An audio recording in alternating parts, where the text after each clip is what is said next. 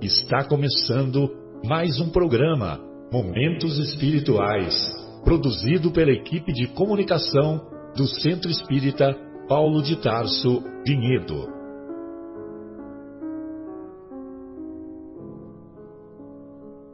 Se guardas contigo o estigma do sofrimento, indagando pela solução dos velhos problemas do ser e da dor, se percebes a nuvem que prenuncia a tormenta e o vórtice traiçoeiro das ondas em que navegas, vem conosco.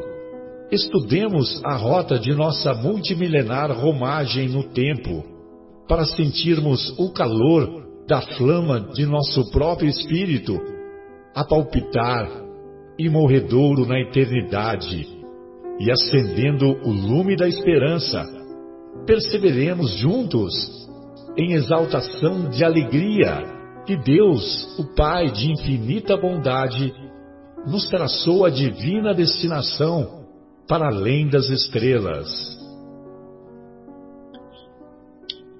Bem, então iniciamos o programa Momentos Espirituais, programa do Departamento de Comunicação do Centro Espírita Paulo de Tarso, aqui de Vinhedo. Hoje, estudaremos o capítulo 18 da obra O Evangelho segundo o Espiritismo, muitos os chamados, poucos os escolhidos, e também iniciaremos o primeiro capítulo da segunda parte do livro Paulo e Estevão, primeiro capítulo intitulado Rumo ao Deserto. Hoje estamos na agradável companhia do nosso querido Bruno, da nossa querida Adriana, do nosso querido Egimar, da nossa querida Eliana e também da nossa querida Sônia. É, sempre vale a pena nós lermos a parte original das palavras do Mestre, que as palavras do Mestre, como são palavras de vida eterna, devem sempre ser preservadas. E nós vamos encontrar lá no capítulo 22 do, das anotações do evangelista Mateus a parábola da festa de núpcias. Também é conhecida como parábola do grande banquete, parábola do festim de núpcias e assim por diante. Então, lá no capítulo 22, assim se encontra. Em resposta, Jesus novamente lhes falou em parábolas, dizendo: O reino dos céus é semelhante ao homem, rei, que preparou as bodas do seu filho e enviou seus servos a chamar os convidados para as bodas. Mas os convidados não quiseram vir. Novamente, enviou outros servos, dizendo: Dizei aos convidados: Eis que o banquete está preparado, os meus bois e cevados abatidos. Os meus bois e cevados abatidos, e tudo pronto. Vinde para as bodas. Mas eles se foram, sem se importarem, um para seu próprio campo, outro para seu negócio. E o restante, agarrando os seus servos, os ultrajaram e mataram. O rei ficou irado e, enviando suas tropas, exterminou aqueles assassinos e incendiou a cidade deles. Então, diz aos seus servos: As bodas estão prontas, mas os convidados não eram dignos.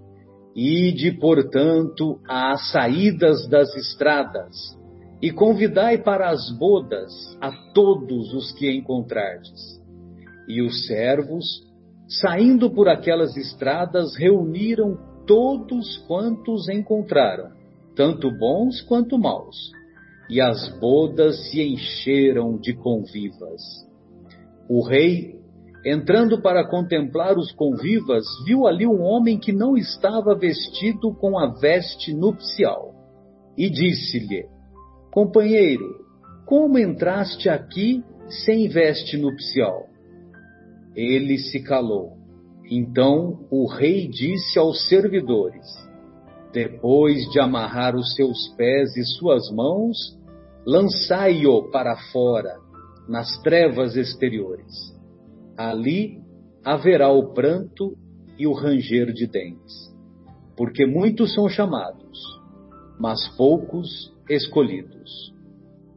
Bem, essa parábola, se nós formos lê-la ao pé da letra, é uma parábola assim que, que você fica maluco, né? Porque uma pessoa faz uma festa, chama os convidados, os convidados não vão, aí depois os convidados são chamados novamente, e eles não somente não vão, como também matam aqueles que foram fazer o convite.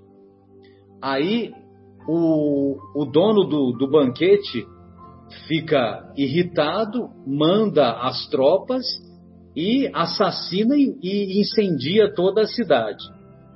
Aí depois ele resolve chamar outros convidados, não interessa quem são, e aí, as, a, aí finalmente as bodas ficam repletas de pessoas, e quando se sentam lá no, no, no banquete, é, um dos convidados não estava vestido corretamente. E como ele não estava vestido corretamente, é, o que, que acontece? Essa pessoa é simplesmente, não é simplesmente colocada para fora do, do, do banquete, para fora da festa. Ela é simplesmente, ela tem os seus pés e mãos amarradas e é jogada para fora aonde vai haver pranto, choro e ranger de dentes. Então, quer dizer, se a gente for ler no ao pé da letra, fica uma situação assim inteligível, né? difícil de engolir. Mas as palavras de Jesus são palavras para a vida eterna, são palavras que exigem o conhecimento do Deus único, o conhecimento da imortalidade da alma, o conhecimento da comunicabilidade com os espíritos, o conhecimento da reencarnação, o conhecimento da pluralidade dos mundos habitados. E aí sim, aí a situação já fica mais fácil de, de ser entendida. E quando o convite é feito, esse convite ele não é feito por WhatsApp, e-mail, a velha carta, né? Vocês se lembram da carta, né? A gente, vocês recebem carta ainda ou é só é só boleto, né? Boleto para pagar, isso isso ainda a gente recebe, né? Multa boleto? da Secretaria de Trânsito, né? É, isso que eu ia falar, a multa, a multa sempre chega. Exato, exato. Essas correspondências a gente recebe, né? Mas aquelas cartas, né, que a gente escrevia, que colocava florzinha, perfuminho, né? Essas a gente não recebe mais. Mas Deus não faz o convite através dessa, desse modo. O convite é feito quase que diariamente pelas situações do cotidiano. Então, as situações do cotidiano vão nos envolvendo nesse convite permanente e muitas vezes nós continuamos nos recusando a aceitar esse convite. E eu separei aqui uma, um, um trechinho que é referente a essa veste nupcial. A veste nupcial, na verdade, reflete a pureza de sentimentos que todos devemos ter, né? E essa veste nupcial também nós podemos entender como uma característica do perispírito. O perispírito mais purificado, ele é, ele é passível de continuar existindo em ambientes de igual purificação. Todos nos recordamos da, da passagem daquela na obra Nosso Lar do André Luiz, aquela senhora que queria entrar na cidade de Nosso Lar e, e os, os benfeitores impediram a entrada dela porque ela carregava em si muitas sombras e essas sombras denotavam o, os crimes de infanticídio que ela havia praticado. Então, a veste nupcial, o perispírito dela, era um perispírito caracterizado pela inferioridade, e isso fazia com que ela não fosse capaz, com que ela fosse impedida de entrar lá na colônia Nosso Lar. Muito bem, mas lá na obra é, Jesus no Lar, psicografada pelo nosso querido Chico e ditada pelo espírito Neio Lúcio, nós vamos encontrar no capítulo 3 explicações do Mestre. E aí, nessas explicações do Mestre, ele estava lá num colóquio, porque Jesus fazia o estudo do Evangelho lá na casa do Pedro. E lá na casa do Pedro, algumas pessoas lá de Cafarnaum também participavam. E lá na, nessa conversação, havia uma senhora chamada Sara, esposa do Benjamim, e eles eram criadores de cabras. E num determinado momento, a Sara pergunta para o mestre: Mestre, a ideia do reino de Deus em nossas vidas é sublime. Tenho ouvido as pregações à beira do lago e, e eu fico muito comovida com os conselhos de amor e de perdão. Eu desejaria ser fiel a semelhantes princípios, mas sinto-me presa a velhas normas, diz a Sara. Não consigo desculpar os que me ofendem não entendo uma vida em que troquemos nossas vantagens pelos interesses dos outros. Sou apegada aos meus bens e ciumenta de tudo o que aceito como sendo propriedade minha. Olha, ela descreve apenas cerca de 8 bilhões de pessoas que vivem no planeta, né? Porque ciumenta, apegada aos bens, não quer saber de de se preocupar com os interesses dos outros, colocam os interesses pessoais em primeiro plano e assim por diante. Bem, essa dama confessava-se com simplicidade. É, não obstante o sorriso desapontado de quem encontra obstáculos quase invencíveis. Aí o Pedro comenta que para isso é indispensável a boa vontade com a fé em nosso Pai Celestial, aventurou a esposa de Simão: atra atravessaremos os tropeços mais duros. Então, é um outro comentário, né? A importância do, da boa vontade que o Pedro fala, e a mulher do Pedro, que não tem o nome né, revelado, ela fala a importância da fé. Em todos os presentes naquele colóquio, transparecia ansiosa expectativa quanto ao pronunciamento de quem? Dele, do governador, que falou em seguida a longo silêncio: Sara, qual é o serviço fundamental de tua casa? É a criação de cabras. Como procedes para conservar o leite inalterado e puro no benefício doméstico? Senhor, antes de qualquer providência, é indispensável lavar com cuidado o vaso em que ele será depositado. Se qualquer sujeira ficar na ânfora, em breve todo o leite se toca de azedume e não servirá para os serviços mais delicados. Jesus sorriu e explanou: Assim é a revelação celeste no coração humano. Se não purificarmos o vaso da alma, o conhecimento, apesar de ser superior, confunde-se com as sujeiras do nosso íntimo, com as impurezas do nosso íntimo, como que se degenerando, reduzindo a proporção dos bens que poderíamos recolher. Em verdade, Moisés e os profetas foram valorosos portadores de mensagens divinas, mas os descendentes não purificaram suficientemente o receptáculo vivo do Espírito para receber essas mensagens. É por isso que os nossos contemporâneos são justos e injustos, crentes e incrédulos, bons e maus ao mesmo tempo. Olha só, naquela época e na época atual, né? Você, veja você que não, não houve mudança nesse sentido. O leite puro dos esclarecimentos elevados penetra o coração como alimento novo, mas aí se mistura com a ferrugem do egoísmo velho. Do serviço renovador da alma, restará então o vinagre da incompreensão, adiando o trabalho efetivo do reino de Deus. Sempre lembrando que o reino de Deus é a obra divina no coração do homem, como nos ensina o próprio mestre na obra Boa Nova do Humberto de Campos.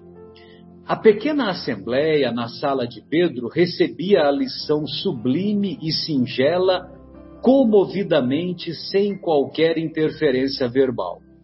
O mestre, porém, levantando-se com discrição e humildade, afagou os, os cabelos da senhora que o interpelara, da Sara, e concluiu generoso: o orvalho, o orvalho num lírio alvo é diamante celeste, mas na poeira da estrada é gota lamacenta. Não te esqueças dessa verdade, dessa verdade simples e clara da natureza. Ou seja, para que nós tenhamos a veste nupcial em consonância com os locais mais enobrecidos, em que nós possamos nos encontrar, não só aqui no nosso planetinha, como, como depois no mundo invisível, é preciso, primeiro, nos despojarmos das nossas impurezas, nos despojarmos das nossas imperfeições. A virgindade no judaísmo é a virgindade de imperfeições. Então, Maria, mãe de Jesus, quando ela era qualificada como virgem, não era virgem no sentido carnal, no sentido material, mas ela, ela era virgem espiritualmente falando, virgem de imperfeições. Evidente que esse trabalho, sem a reencarnação, fica difícil de nós entendermos e, sobretudo, de concluirmos, porque nós não vamos nos despojar das impurezas, senão a muito custo, com muito trabalho, com muito esforço e entrando pela porta estreita. Aliás, como diz o nosso amigo lá, o Arthur Valadares, a porta continua estreita. Ela não sofreu reformas. Então, essas eram as minhas colocações e eu gostaria de, conhecer, de começar é, pela nossa querida, pela Leide Adriana. Vamos lá, Adriana, gostaria de ouvi-la. Olá, pessoal, boa tarde. É, eu vou começar falando da porta que eu conheço mais, né? Que é a porta larga. Pode ser? Pode. Essa daí é mais fácil de falar que é a, a, a que a gente normalmente transita, né? Fala aqui no, no, item 3 e no, no 4 que essa porta ela é realmente a porta da perdição, né? Porque é, ela é larga, né? Como já falaram, também não sofreu reforma, mas a cada dia ela vai se aprimorando, né, para chamar cada vez mais a nossa atenção para aquilo que não é necessário para o nosso crescimento verdadeiro. E ela realmente acaba nos desviando, né, do caminho. E fala ali que as más paixões são realmente numerosas, né? E o caminho do mal ainda aqui na Terra, né, no planeta onde a gente se encontra, ainda é frequentado pela maioria. É, um pouquinho daquilo que você falou também, Marcelo. Realmente a Terra, ela é um mundo de provas e expiações, né, no momento, mas que com a evolução moral e intelectual, ela também vai se transformar em algo melhor, né? num mundo de regeneração, e aí sim o caminho do bem será o mais é, frequentado, né? E assim também a humanidade, né, continua em constante evolução. Se a gente realmente fosse pensar numa única existência, não teria sentido a justiça de Deus, né? Porque se a gente tivesse só uma vida, tudo acabasse com a morte. A porta é estreita, né? Ela é difícil de passar. Por que então que é, qual seria a, o, a necessidade dessa porta ser tão estreita se só alguns conseguem e, e acaba tudo com a morte? Né? Então, hoje conhecendo uh, aquilo que nós acreditamos, né, que, que nós não morremos, né, que o que, o que morre é o nosso, a nosso, o nosso corpo físico, né, e não o espiritual, e que nós continuamos nessa caminhada para realmente uh, conseguir passar por essa porta estreita, que é aquilo que Jesus espera e é quem nos espera ali do outro lado, né? Para isso é preciso ter a pureza de coração, uh, praticar as leis divinas, né? E nisso a gente volta para ver como cada vez que a gente lê o Evangelho, é, a gente entende ele de uma forma mais didática, né? Porque cada capítulo complementa o outro. Então, na semana passada nós falamos sobre o homem de bem, então, o, a porta é estreita, mas o homem de bem verdadeiro, ele passa por essa porta tranquilamente, né? Então fala lá só para a gente lembrar que o homem de bem é um homem bom, é humano, ele tem que ser benevolente para com todos, sem distinção de raça ou de crença, olhar para o lado e só, só enxergar irmãos e não inimigos, ou só os amigos, né, que é o mais fácil a gente a gente enxergar, né? A gente desvia dos obstáculos, né, dos inimigos, dos problemas e é sempre muito bom estar perto de quem a gente gosta, né? É, o homem de bem ele retribui o mal com o bem, ele tem fé no futuro e na justiça divina, né? Não é a fé aqui do mundo onde ele se desanima, se desestabiliza, né? E que tira a paz do espírito dele. E ele, né? Além dessas qualidades que são inúmeras, né? É aquele que se esforça para poder possuí-las. Então, não basta ser convidado para as bodas, né? Não, não basta estar tá com, com um convite, com a entrada, estar tá ali com o assento marcado e não realmente viver aquilo dentro do coração dele. É... E aí, falando então agora da porta que é mais difícil, né? Que é essa que exige esse esforço, é a nossa salvação, né? A porta estreita, porque o homem que deseja transpô-la deve fazer grande esforço para vencer as suas más tendências e que são poucos que se submetem a isso, né? Por isso que muitos são chamados e poucos os escolhidos, porque muitas vezes a gente, a gente quer tá, passar por essa porta, mas a gente está fazendo todo o esforço e, e, e, estamos merecendo passar por ela, né? Esse que é o, o pensamento e a reflexão, né? E, e para isso realmente a gente tem que lembrar que é preciso ter a pureza de coração, praticar as leis divinas, né?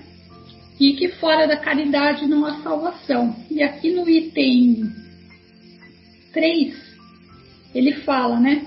Como a pequena porta da vida, como o caminho que, a, que, a, que conduz a essa porta é estreito, e como há poucos que a encontram. Mas a porta está lá, não é porque a gente não encontra ela que ela não está lá, né? E só para encerrar, uh, tem um. Eu vi hoje no, no Facebook, não, depois vou até pesquisar para é, um, um, aqui eu tenho certeza, né, que é verdade. Os outros dois, os outros três eu não sei, mas eu achei interessante porque faz sentido, né? Fala assim: são palavras que alguns espíritos que passaram pela Terra disseram. Então fala ali, Maomé, ele disse que não sabia o propósito da vida.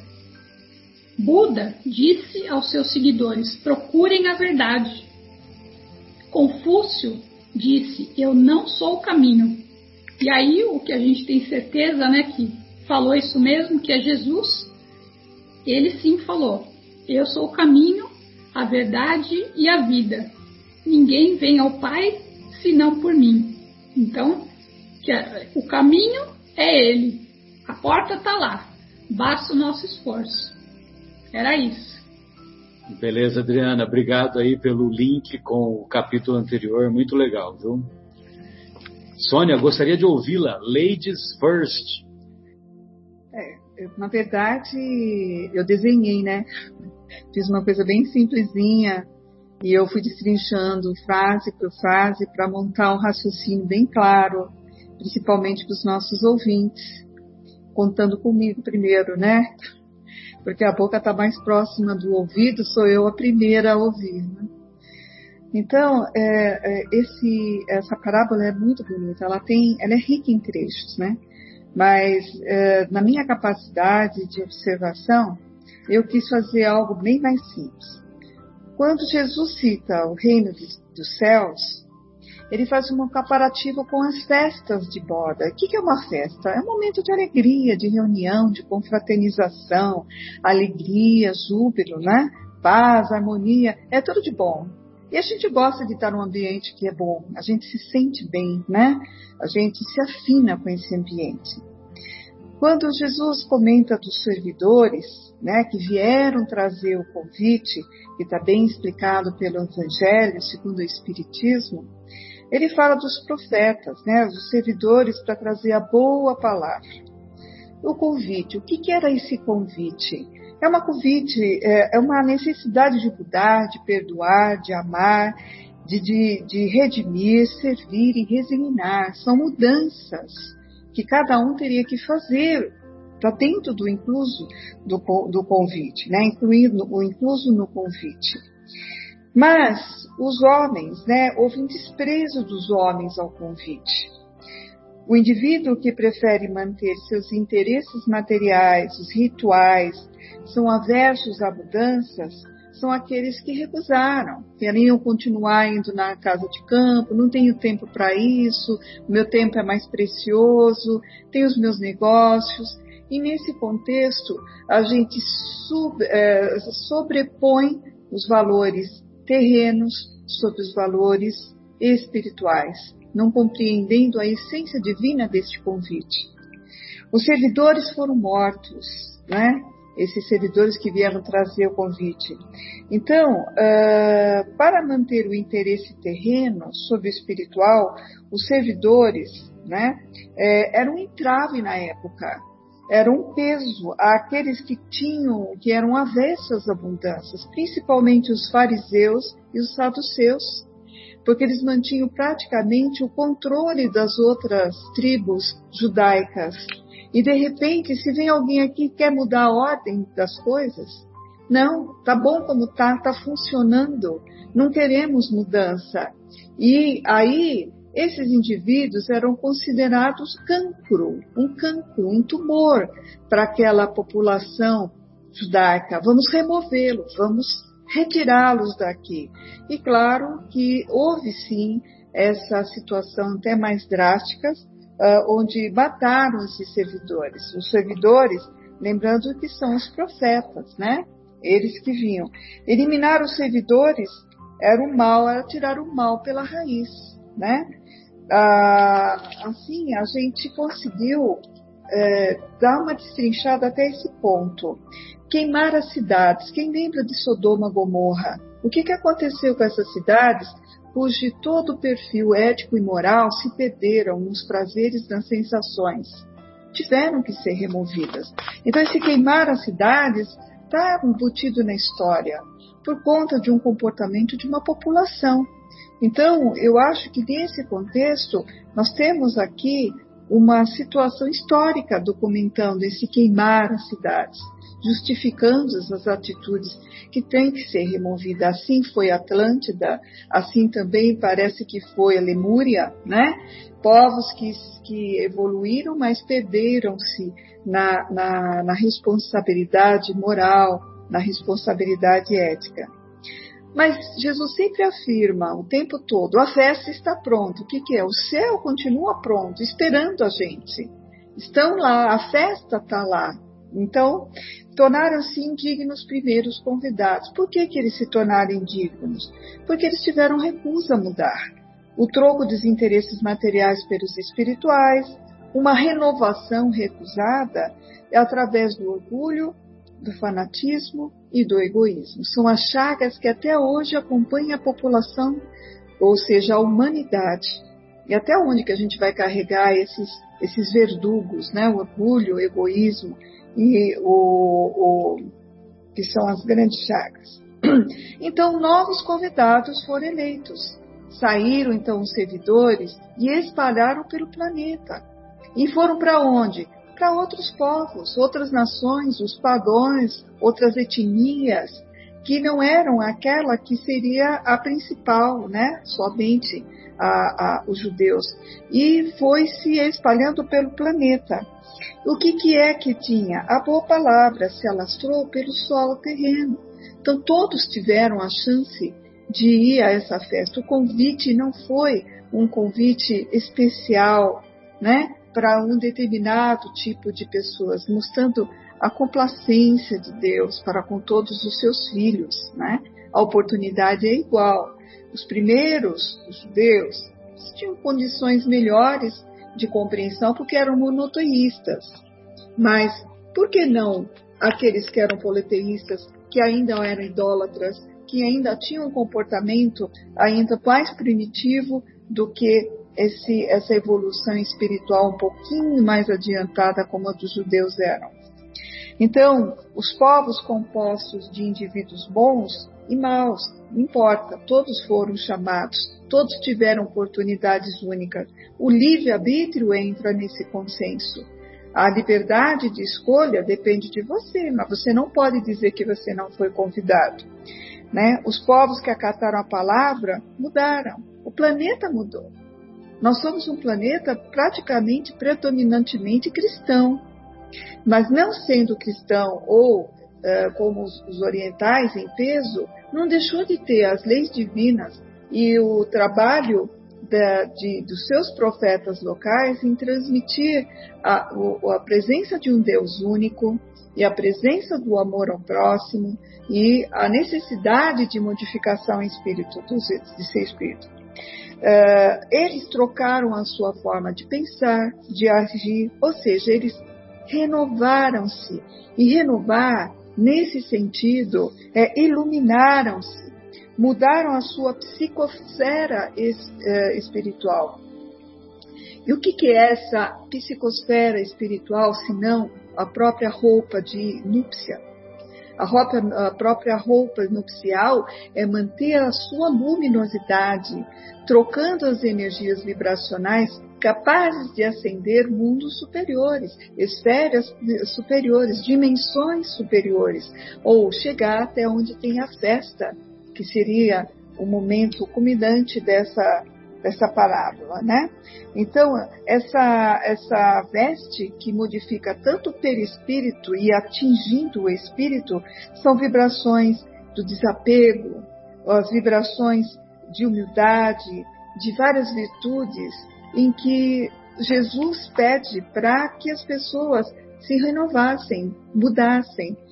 A iluminação espiritual ocasiona a pureza do coração pela prática das leis divinas. Simples assim, sempre foi. Mas nós somos muito relutantes, porque nós somos muito apegados às matérias e os nossos bens e acomodados. Muitas vezes a gente não quer sair dessa situação. Não raro ouvir muitas pessoas falar: ah, não, vou deixar isso para mais tarde. A vida é curta, eu quero aproveitar.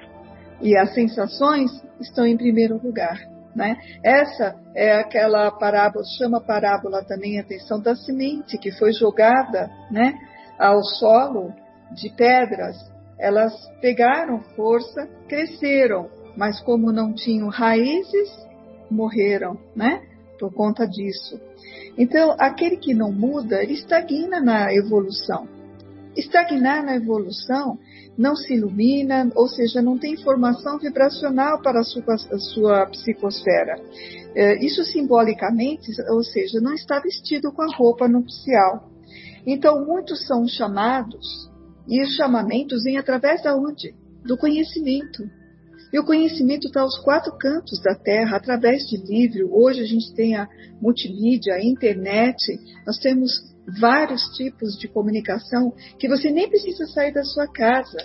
Está lá, basta você escolher, basta ter a boa vontade. Pergunta 909, Marcelo. O que é necessário o indivíduo para poder evoluir, para poder se melhorar? Uma resposta única: boa vontade. É isso que, quanto nós não tivermos a boa vontade dentro de nós, nós vamos postergar essa evolução. Poucos dedicaram-se a se preparar seu espírito nas mudanças de sentimentos inferiores. Inveja, ódio, é, desprezo.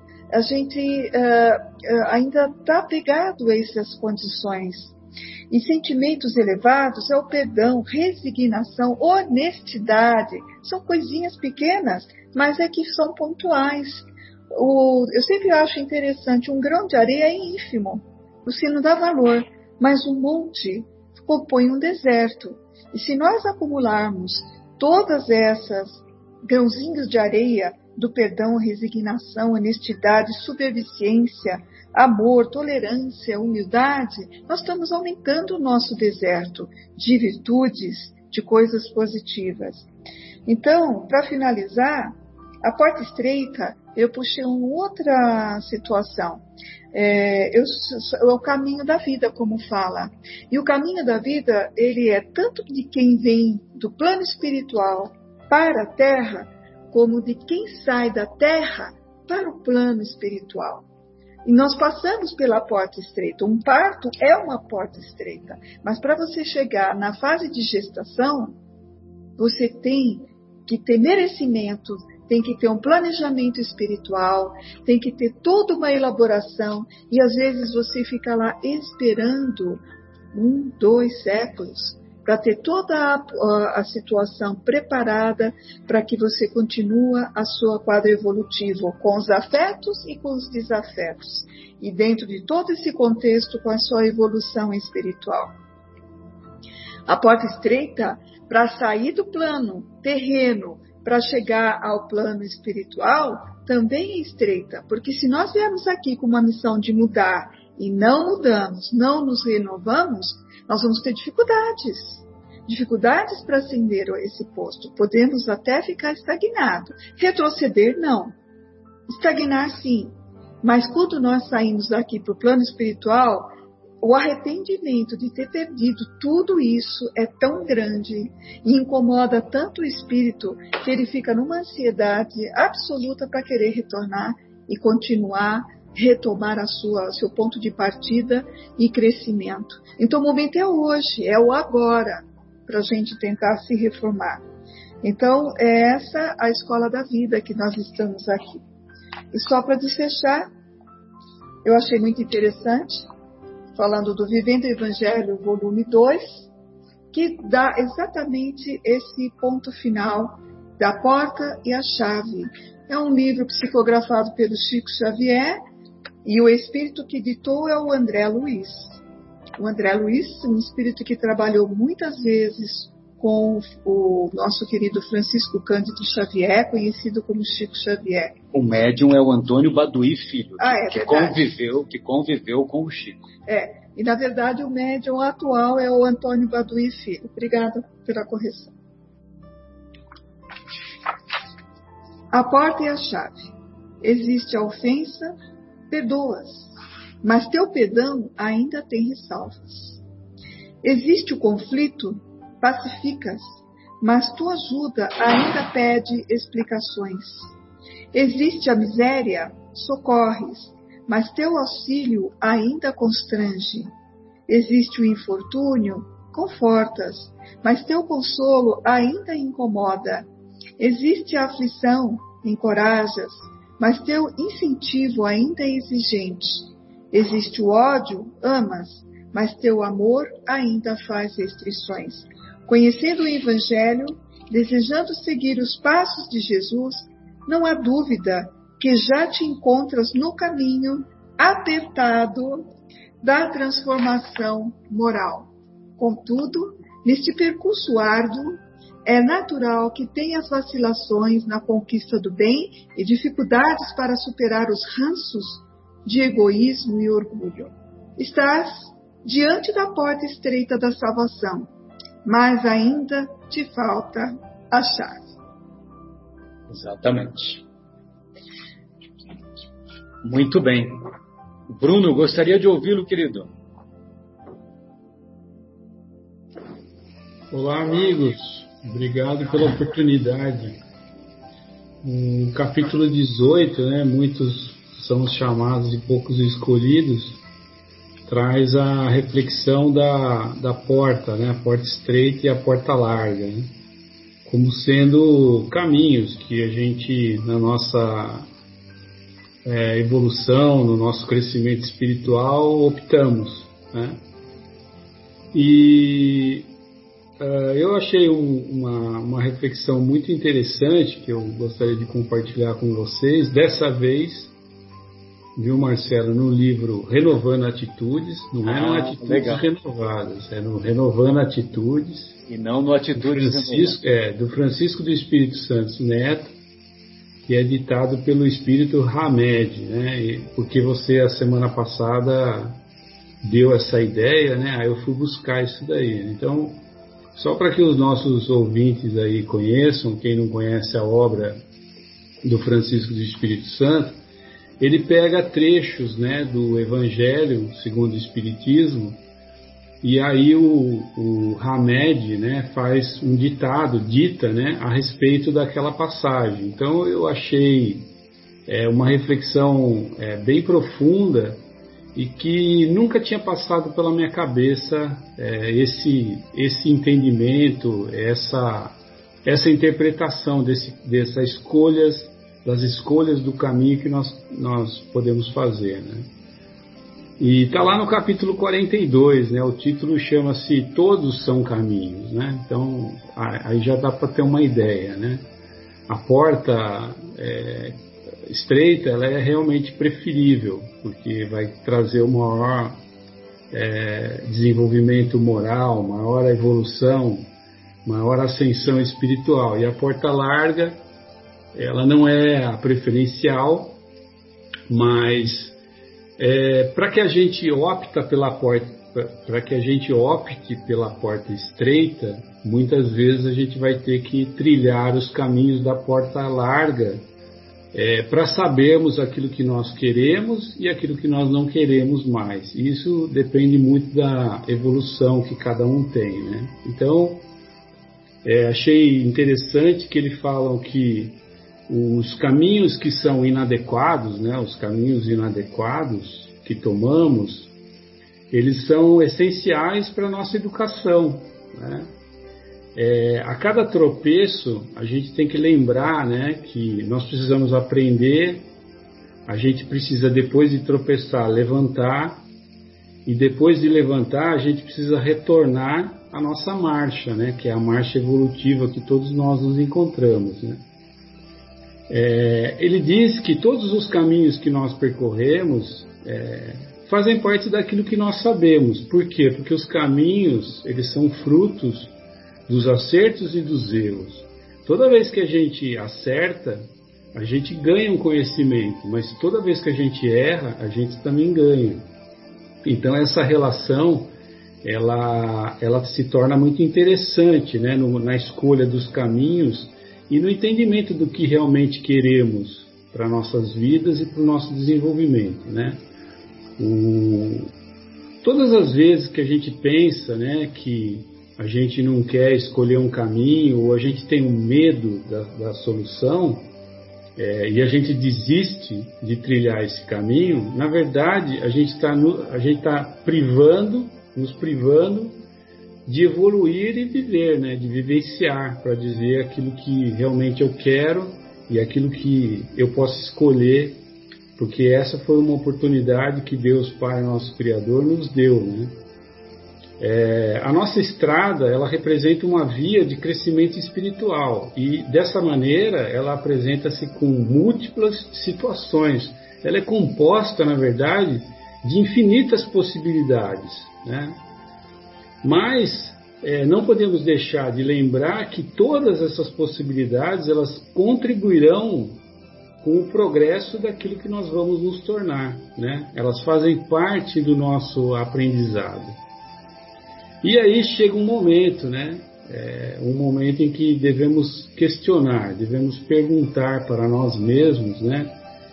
Será que esse realmente é o melhor caminho? É, a partir do momento que a gente já tem o discernimento e a consciência de questionar, né? Será que esse realmente é o melhor caminho que eu posso fazer? É, será que é correta a senda por onde eu tenho transitado? Né? Então, isso que vai fazer a gente começar a buscar o entendimento e a compreensão entre o caminho da porta estreita e o caminho da porta larga. Mas a gente não pode deixar é, de lembrar que Deus é perfeição absoluta, né? Deus é a causa primária de todas as coisas, inteligência profunda e a causa de tudo que existe no universo. E Deus nos criou. Ele, nós somos as suas criaturas e nós somos as suas criaturas e temos dentro da nossa vivência uma probabilidade de nos enganarmos. Ele aceita isso. Ele nos fez assim. A gente lê e a gente fala aí todas as semanas que a gente está fazendo esse programa que nós fomos criados simples e ignorantes. Então, se nós fomos criados simples e ignorantes e nós estamos num rumo à perfeição, existe a probabilidade da gente se enganar no meio desse caminho. E ele nos permite isso. Isso que é, é a grandiosidade que Deus, amor eterno, nos permite. É, nós podemos encontrar a perfeição? Podemos. Ele disse que nós faríamos isso e muito mais, né? Jesus disse vocês serão capazes de fazer isso e muito mais, nos garantindo né, que todos os espíritos eles conseguirão atingir a perfeição desde que trabalhem para isso, desde que percorram os caminhos certos. Os encontros e os desencontros na jornada, eles fazem parte, eles fazem parte do aprendizado, né, que Deus nos possibilita. Então, a gente também não pode é, a gente pode se arrepender, a gente pode desistir, a gente pode nos questionarmos sempre em relação ao caminho, mas não adianta a gente ficar se martirizando quando a gente tomou um caminho errado. O importante é voltar lá do começo, lembra? Aprender, levantar e retornar à marcha. Né? Isso que é importante. Mas não ficar, é, não ficar se, se, se, se crucificando, se martirizando porque errou. Né? É, Lembre-se que o Criador nos permite esse, essa, essa escolha e esse caminho. Ah, as pessoas, as pessoas que vivem no nosso mundo, que são muito inferiores ainda, como já disseram, vivemos num mundo de provas e expiações, as pessoas elas não se importam é, que os bebês não sabem falar inicialmente, elas não se importam que os bebês não sabem comer, não sabem andar, não sabem ainda ter um discernimento. É normal, é natural. Todo mundo encara os bebês e as crianças e o seu aprendizado natural de forma normal. Nós também, quando atingimos um certo estágio de evolução, a gente aceita a falha dos outros. Talvez nós, na altura de onde estamos, é, criticamos ainda as falhas, mas existem muitas pessoas entre nós que aceitam as falhas dos outros seres, porque sabem que nós somos falíveis. E a bondade divina, né, ela permite às almas que escolhem, escolham os seus roteiros. É, é permitido por Deus aos seus filhos que escolham aquilo que querem, aquilo que vão treinar, qual é o caminho que vão entrar? É o da porta larga? É o da porta estreita? Não faz diferença. Deus ele está pacientemente esperando com a certeza que todos nós, lá no final, vamos tornar, nos tornar espíritos puros. Porque ele deu, ele deu para a gente o livre-arbítrio. Né? Então, a gente precisa lembrar que a bondade divina que nos deu o livre-arbítrio, no final da nossa existência, ela não pode cobrar, ela não seria lícita, né? não seria justo, não seria infinitivamente bom cobrar aquilo que ainda não foi adquirido. Por isso que ele diz, né? Por isso que ele diz que muitos são os chamados, mas poucos são os escolhidos. Por quê? Porque muitas vezes a gente não consegue adquirir o conhecimento que deveria naquela existência ou naquela vida. Né? A divindade, que é puro amor, ele conhece o nosso potencial. Por quê? Porque ele sabe a nossa idade evolutiva, sabe quando nós fomos criados, porque foi ele que nos criou, e ele conhece as nossas limitações. Por que, que ele nos conhece tão bem assim? Porque Deus está dentro de cada um. Muitas vezes a gente ainda não descobriu essa porção divina, mas ele está dentro de cada um, por isso ele faz parte de cada um de nós. Então, com o passar do tempo, com o passar das nossas existências, com o passar do nosso, do nosso aprimoramento, né? dependendo do nosso grau evolutivo, através da nossa conscientização, nós vamos percebendo, nós vamos percebendo a onipresença do Criador a onisciência do Criador e a onipotência do Criador. E a partir daí, a partir daí é que nós começamos a escolher o caminho da porta estreita. Sabe por quê? Porque houve o aprendizado, houve a compreensão. E essa onipotência do Criador dentro de nós, ela se, é, ela, ela se apresenta como aquela forma de senso do rumo certo. Então a gente sabe que a gente está indo para o rumo certo, porque a gente tem a consciência da onipotência do Criador dentro de nós.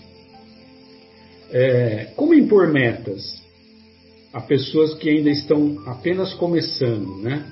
sem levar em conta a capacidade de escolha e do discernimento dos indivíduos.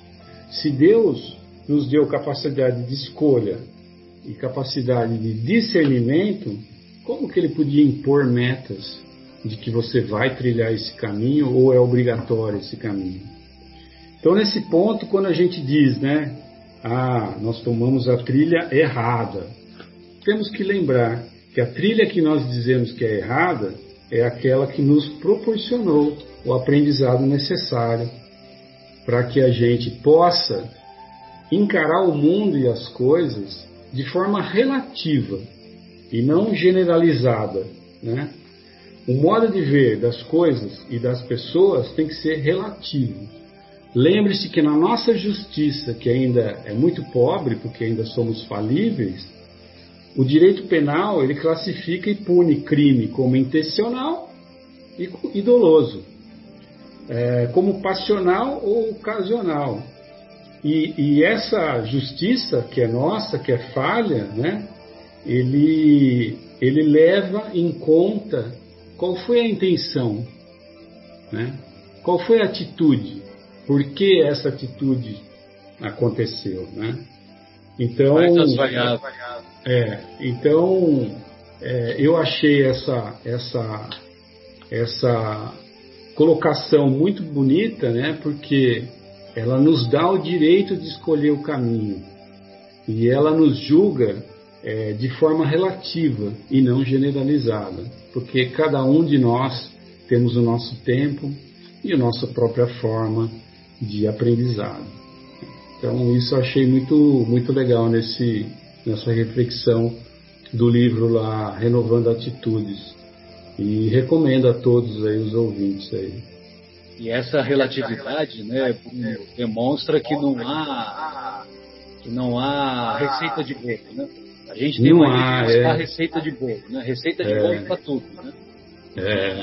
E receita de bolo é bom quando a nossa querida Eliana faz aquele bolo de banana, né?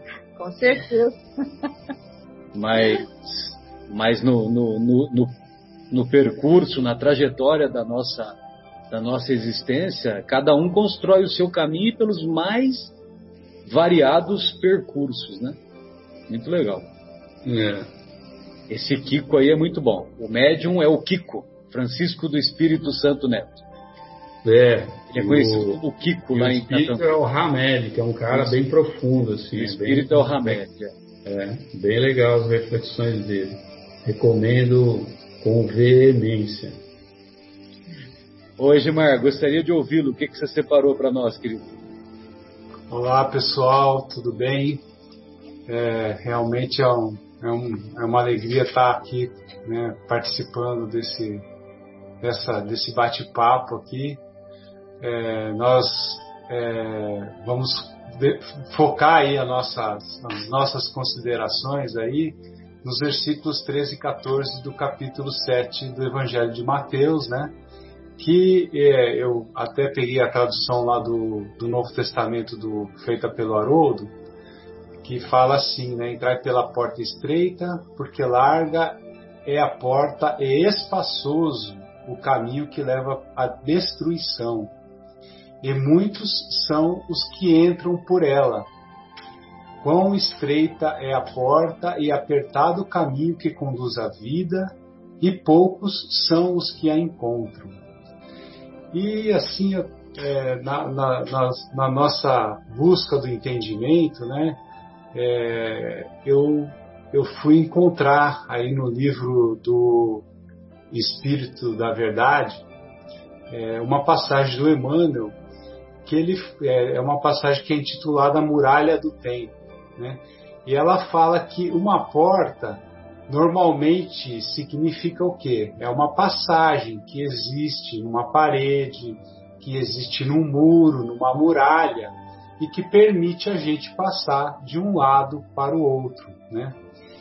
E as, essas portas que Jesus se referia, ela, elas estão fixadas em algum tipo de parede, né? Em algum tipo de muro. E que, sem dúvida nenhuma, essa porta ela está presa na parede do templo, né? E o que existe de um lado e de outro, né? Que lugares que ligam esta porta? Bom, nós podemos dizer que do lado de cá, né, onde nós estamos agora, está o passado e o nosso presente. Do lado de lá, para onde vamos, é, está o nosso futuro. Do lado de cá estão as sementes que nós plantamos ou aquelas que nós estamos plantando. E do lado de lá estão as nossas colheitas futuras. Né? Temos na nossa frente uma porta estreita e uma porta larga. Né? E aí a nossa interpretação do que, que é essa porta larga e o que, que, é, o que é a porta estreita. A porta larga, né, como alguns já falaram aqui, ela representa o caminho espaçoso das facilidades, né? significa a entrada na ilusão e a saída pela dor. Né? Então, por exemplo, tudo aquilo que nos desvia, que desvia as nossas ações dos fins mais elevados da vida os vícios, a preguiça, o egoísmo, o orgulho, a maledicência, os comportamentos que prejudicam o nosso próximo. Né? Então, esse é um caminho tortuoso, compatível com o nosso desequilíbrio interior e que provoca uma perda de tempo para o nosso espírito. Quando a gente fala de perda de tempo, é pensando no nosso, na nossa felicidade. Né? Então, quanto mais a gente vai demorando nesse caminho, mais tempo a gente demora para chegar na felicidade. Que é aquilo que o pai falou, que todos nós atingiremos a felicidade. Né? A porta estreita, que é aquela que nós já comentamos aqui, a porta difícil, significa a saída do erro e a entrada na renovação e na felicidade. Né? Então, por exemplo, é privilegiar os bens espirituais em relação dos bens materiais, é estar bem com a nossa própria consciência, é o sacrifício do nosso eu em busca do bem comum, é o trabalho, o estudo, né? é, é cultivar virtudes como a humildade, a caridade, é vencer as nossas más tendências, né? Enfim, é o caminho mais curto para a felicidade, junto ao nosso Pai maior. E o nosso momento agora, qual que é? Qual que é o nosso momento atual? É a escolha da porta. Qual delas nós vamos escolher? A porta estreita a porta larga? Né? O Pai Celestial, amoroso, ele nos dá a liberdade de escolher qualquer uma delas. Né? Até o próprio Bruno falou, né? nós, nós vamos escolher qualquer uma delas. Né? Temos o nosso livre-arbítrio, depende apenas de nós.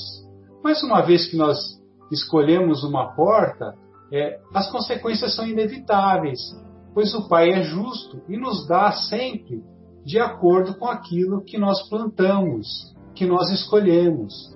Né? Será que a entrada pela porta estreita, aquela que conduz à felicidade, seria um privilégio de algumas pessoas? Até a Adri falou aí, né? É claro que não. Se fosse assim, Deus não estaria sendo justo conosco. Ele nos criou a todos com o objetivo de sermos perfeitos e felizes. Se ainda nós não chegamos lá, é porque ainda temos um caminho a percorrer, temos muito que aprender. Ah, por que, que a maioria das pessoas aqui do nosso planeta ainda prefere o caminho da porta larga? Se é o caminho da porta estreita que nos leva à felicidade. Na verdade, não é uma questão de preferência, e sim de amadurecimento espiritual nosso. Nós ainda temos tendências aos erros, aos vícios, às más tendências. Somos muito imperfeitos.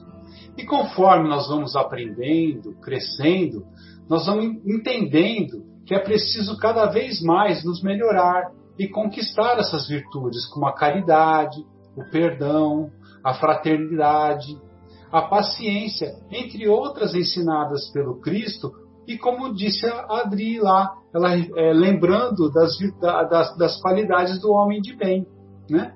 que na verdade resume aí as virtudes que nós temos que buscar. E o que acontece com aqueles que cedem aos vícios e paixões, escolhem o caminho do mal, da porta larga? Todos aqueles que rejeitam o caminho fraterno do Evangelho ensinado por Jesus vão sofrer com as suas escolhas, colhendo aquilo que plantaram. Mas o, o que acontece com esses irmãos? Eles ficam perdidos para sempre? É claro que não. Né? Nós não podemos esquecer que a misericórdia do Pai é infinita. E através da dor e do tempo, esses nossos irmãos, nós, né, seremos novamente conduzidos ao Pai. E como o Jesus disse, eu sou o seu pastor, né? nenhuma ovelha será perdida. Será que pelo fato de a maioria das pessoas ainda escolher a porta larga e fácil como seu caminho, isso significa ela ser um, um obstáculo intransponível? Claro que não. A lei do progresso é uma lei de Deus e todos nós vamos melhorar. Uns mais rápidos, outros mais devagar, depende de cada um. Sendo assim, conforme a humanidade for melhorando, maior será o número de pessoas que escolherão o caminho do bem, do amor e do progresso. Né? Como consequência desse, desse processo evolutivo, os espíritos vão cada vez mais escolhendo o caminho ensinado pelo Cristo. E, e o que é hoje a porta estreita, ela se tornará a porta larga. Nesse momento, o nosso planeta passa por uma série de transformações. Né? Nós estamos vivenciando essa transformação do mundo de provas e expiação para um mundo de regeneração. Então, a porta vai mudando de tamanho, né? Então, só para concluir, né? É, durante o nosso percurso na Terra, nós sempre seremos levados a fazer escolhas. Os caminhos que nós percorremos são resultado das escolhas, né? mas a gente tem sempre um instrumento para nos ajudar, né? Se a dúvida nos, nos tiver do nosso lado, né? A gente tem sempre um, um instrumento que é a prece, que ela nos coloca em sintonia com o Pai e que nos ajuda a tomar as melhores decisões. E se nós percebemos que tomamos o caminho errado, nós não precisamos desesperar. Deus sempre nos dá uma nova oportunidade desde que nós estejamos dispostos. Se nós estamos dispostos a melhorar, o Pai vai dar outra oportunidade. Né? Nossas escolhas do passado nos colocaram onde nós estamos hoje. As nossas escolhas de hoje vão determinar onde nós vamos estar no nosso futuro. Né? Então, era isso que eu queria passar né, para nós, seriam a, as nossas reflexões. Espero ter contribuído um pouquinho aí com todo mundo. Sem dúvida. Muito bom. Eliana, você gostaria de dar uma palavrinha, querida? Não. À vontade. Hoje ela está de ouvinte. De ouvinte. Sorumbática.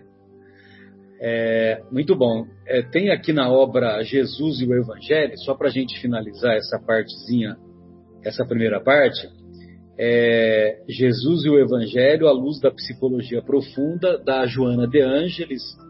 Então, o, a Joana de Ângeles ela diz assim que o escolhido é aquele que consegue o triunfo sobre a inferioridade moral entregando-se com fidelidade à opção realizada, que o compensa interiormente com a alegria do bem que insculpe nos sentimentos.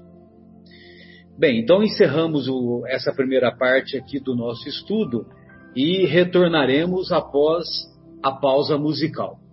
Até daqui a pouco.